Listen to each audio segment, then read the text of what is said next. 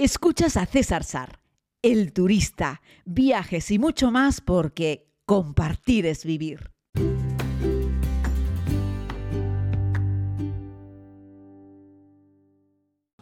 Saludos a todos y a todas, querida comunidad. Estoy aquí en Dublín con Enrique y con mi hermano José Manuel, alias el aventurero. Sí, tengo un hermano que es un aventurero, lo cuento siempre que hacemos algún podcast y tengo la oportunidad de presumir de que tengo un hermano que es como Indiana Jones.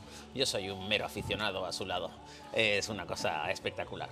La última vez que tuvimos la oportunidad de conversar, creo que hicimos un pequeño clip de vídeo, estábamos los tres tomándonos un café en el Pera Palace, si no me equivoco, ¿verdad? Un café turco espectacular. Le he dado el micrófono a mi hermano José Manuel. Hola. Hola, ¿se me oye? ¿Y algo más? Te iba a decir que, que por alusiones y por contrarréplica, como siempre digo, lo del aventurero fue una época, una época, ¿no? Pero yo creo que ya me quitaste las pegatinas. Nos hemos venido aquí en Dublín, eh, bueno, un viajito familiar y tal. Estamos en una cafetería de esas bonitas, ¿no? Que tiene buen brand, todo de amarillo, tiene una, tosta- una tostadora, que muelen, que hacen un café rico. Y se me había ocurrido que podíamos hablar de viajes de café. Tenemos pocos minutos, ¿eh? Porque estamos aquí compartiendo un café y, y seguimos. Ujú. ¿El café da para tanto? O sea, ¿hay tanta cultura de café? ¿Se puede ser tan friki del café como para hacer viajes de café?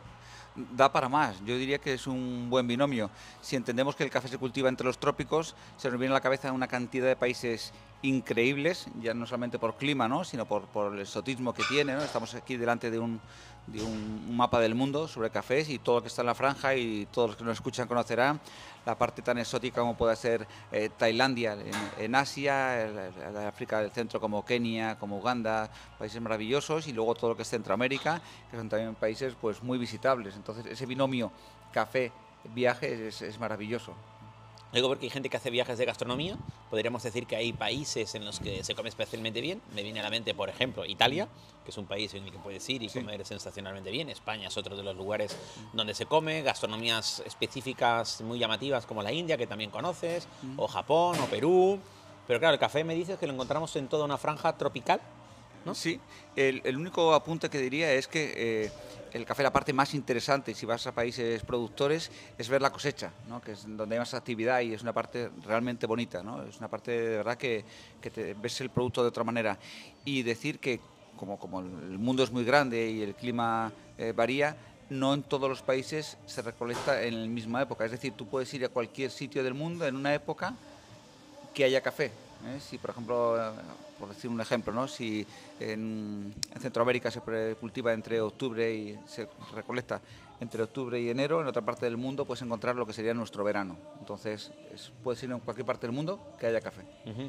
Entonces, un viaje cafetero sería un viaje para los países productores, para meternos en sus campos, ver su fruta, como hicimos en. Costa Rica, que además estábamos los tres también en, en- Ujú. en Costa Rica, que fue un viaje muy especial, Sí. para ver la producción. Pero pasa con el café como con el chocolate, una cosa son los productores y otra cosa son los que tienen la fama haciendo cafés, porque en Italia creo que no se cultiva nada de café y tiene mucha fama el café italiano. Claro, eh, lo que sería el, el café, a diferencia del chocolate o del vino, es que hay una parte que, que es muy pareja, pero luego la manipulación es lo que le varía, ¿no? Entonces, en el caso de Italia que citabas, ellos, que son los, los reyes del expreso, manipulan, preparan lo que es ese producto de una manera muy especial, ¿no? De ese conocido, conocido expreso.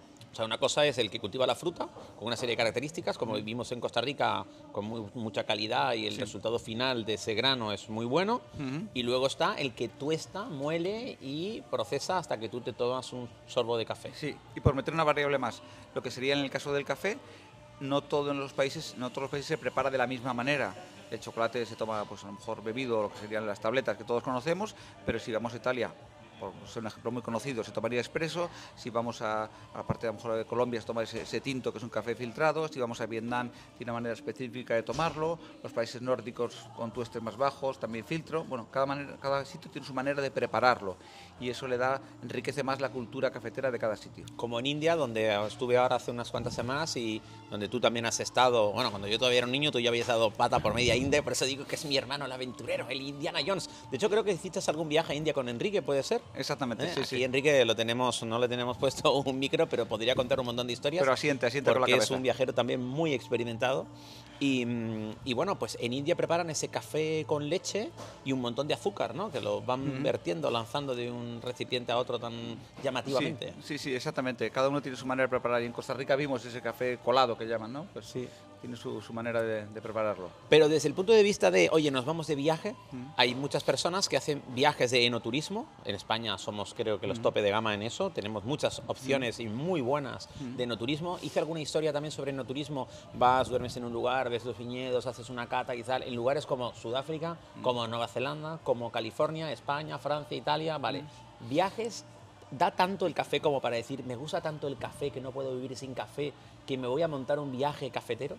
Bueno, puede ser una excusa, ¿eh? Me refiero a que tú lo sabes. Nosotros, por ejemplo, en Costa Rica estuvimos viendo cosechas, viendo plantaciones y luego nos fuimos a, a la playa a disfrutar del, del Caribe, ¿no? A lo mejor en, en- en esa- esas zonas de playa, ¿no? En Parque Manuel Antonio y viendo volcanes, etcétera, ¿no? No, de hecho sí parece que estábamos en una sombrilla los tres, nada más lejos de la realidad. De playa Claro. hicimos un parque nacional, ¿no, Enrique? Es así. Y- Pero volviendo al enoturismo, si piensas en las, las personas que viajan por ese enoturismo y estuviésemos aquí delante, dirían, bueno, yo he hecho de enoturismo, pero estando en España, en Rioja, he aprovechado para, aparte de la gastronomía, pues a visitar ciudades, a visitar monumentos, a visitar cultura, ¿no? Entonces, del mismo modo, eh, cualquier persona que vaya a visitar mm, Perú y plantaciones, sería un pecado no escaparse a Cuzco, por ejemplo. Claro. ¿no? Entonces, eh, a tu pregunta, ¿da para tanto? Hombre, puede ser una excusa y da para muchísimo. No todas las personas que eh, necesitan un café para sobrevivir cada mañana y que se consideran a sí mismos cafeteros son buenos consumidores de café. ¿O me equivoco? Lo digo porque en las cafeterías en España se bebe mucha metralla, ¿no? Se bebe mucho café malo. Bueno, pero has dicho la palabra clave, es consumidor. Y un consumidor solo puede mejorar, pero ya es un consumidor. Ah, bien. ¿no? Entonces ahí está nuestra parte de, de enseñar la cultura de café, enseñar mejores preparaciones, mejor producto, mejores elaboraciones. Y eso al final pues enriquece lo que sería el mundillo del café. ¿no? Hoy estamos aquí en Dublín porque llegamos ayer por la noche y porque al llegar por la noche dijimos, oye, esta cafetería qué buena pinta tiene y hemos decidido levantarnos más pronto mientras la familia todavía está preparándose para venir aquí a tomarnos un buen café. Es lo que hemos hecho.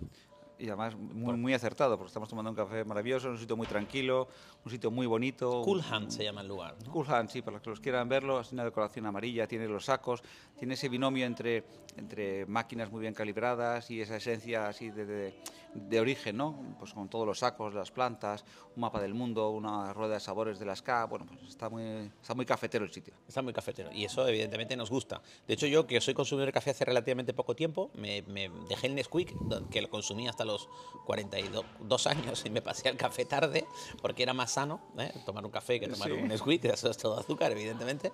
Eh, pero ahora voy por los sitios y como tengo a mi querido hermano cafetero, eh, pues siempre que veo un sitio bonito, pues quiero hacer alguna... eh, alguna foto, alguna idea. Sí, te, Vamos a te recomendar- saqué del lado oscuro. me sacaste del lado oscuro. Vamos a hacer un- una recomendación, nos quedan tres minutitos. Una recomendación sobre un viaje para disfrutar de café. Wow. O dos, o hazme un combinado. Pues un Colombia-Italia. Bueno, eh, llegar a las plantaciones suele costar. Me refiero que las carreteras, si te haces un, un- si haces un panorama de lo que va a ser un viaje de una semana, dos semanas, eh, hay que pensar que en estos países los desplazamientos llevan su tiempo. ¿no? Entonces yo recomiendo no ser a lo mejor tan ambicioso en los recorridos y centrarse en países pequeños. Lo bueno de países pequeños es que todo está como más a mano. Si pensamos en Centroamérica, por ejemplo, Panamá, que también estuve con, con Enrique que está aquí delante, ¿no? Es un país que se recorre muy bien, la zona cafetera, y tienes muy cerca pues las ciudades, el canal. ¿no? Entonces, irte a un Brasil es perderte en, en grandes plantaciones, grandes distancias, vuelos internos, pero a lo mejor un país pequeño es todo mucho más controlable. ¿no? Colombia, viaje cafetero, sería una buena opción de empezar. Colombia tiene muchas ventajas. Primero porque está muy bien preparado, es un país relativamente tranquilo, es un país que cultiva casi todo el año, ¿no? Porque tiene, digamos, a las dos vertientes de, de los Andes tiene, tiene plantaciones, entonces tiene cosecha prácticamente todo el año. Y es buena opción. Pero bueno, incluso llegar a las plantaciones lleva, lleva su tiempo, ¿no? Pero sí, sería un buen ejemplo, ¿no? Por Sí. ejemplo, ir a O, te viene a la mente otro. La zona. eh, los, yo, para ser sitios pequeños, países de Centroamérica. Y para beberlo, para beber buen café, decimos vamos a un viaje y vamos a pasar una semana bebiendo buen café. Porque en Dublín, no lo sé, esta no la hemos encontrado, pero entiendo yo que esto es una isla, un desierto, ¿no? Sí, pero lo Esta comentabas cafetería antes. es una isla, un desierto cervecero, podríamos decir. Aquí es mejor venir a beber cerveza de Dublín, ¿no? Sí, te, diría- te dirían que sí. Te dirían que sí. Pero Aunque la Guinness tiene cerveza con café también. Guinness tiene una versión Sí. Coffee Guinness. Ah, no lo conocía, Sí, no lo conocía. Sí. Bueno, habrá que probarla. Pero entonces. ¿a dónde nos vamos a tomar buen café? ¿A Yo- Italia? ¿A España? ¿O España no tanto? Ah, no, no, si, si quieres ¡Ay, viajar a países cafeteros, si quieres ver países cafeteros y ver origen y ver cultura y No, pero no a origen, sino a consumirlo. a consumirlo. Bueno, Porque en Costa Rica a lo mejor tampoco bebes tan Pues mira, café. le puede sorprender a muchos de los que nos oyen, pero, pero Londres es una muy buena ciudad cafetera. Ah, mira. Tiene una cultura cafetera muy interesante, tiene un par de festivales, de, de congresos sí, sobre, sobre café, ya muy, muy arraigados, y tiene muchísimas cafeterías de especialidad. Ellos llevan muchos años, yo las colecciono, una, teniendo unas guías de, de- de cafeterías de especialidad, y está relativamente cerca de España, y, y si te preparas el viaje puedes ver cosas muy interesantes. Y en menos de un minuto, si te pregunto por Starbucks, me retiras la palabra. ¿Cómo es posible que mi hermano pequeño entre en un Starbucks? ¿Eso es un sacrilegio, etcétera, etcétera? ¿O más o menos? Bueno, Starbucks, eh, todo el mundo conoce, Starbucks es una grandísima franquicia, eh, tiene un marketing impresionante y, y da bebidas muy, muy dulces, muy bebidas, postres. eh, bebidas. Claro, No al final, bueno, eh, es verdad que es- la base es el café, ¿no? Pero, pero bueno, su especialidad no es el café, café, café, sino bebidas con café. Yo diría que, que bueno, es, es- es una opción, ¿eh? Yo me parece totalmente lícita, pero si quieres tomarte un café solo, no me iría a un Starbucks, Muy bien. personalmente. Querido hermano José Manuel, alias el aventurero en nuestro querido Indiana Jones familiar, un verdadero placer. Y nada, aquí disfrutando de este, de este café Seguimos, que en. Dublín. Un abrazo grande. Gracias, chao, chao. Pues querida comunidad, ahí lo han escuchado. Viajes cafeteros, que sé que muchos por las mañanas, si no tomáis un café, no sobrevivís. Y la recomendación es que ese café sea bueno. Volvemos mañana con más. Muchas gracias. Gracias por escuchar este podcast. Puedes suscribirte si aún no lo has hecho. Aquí mismo, donde estás escuchando.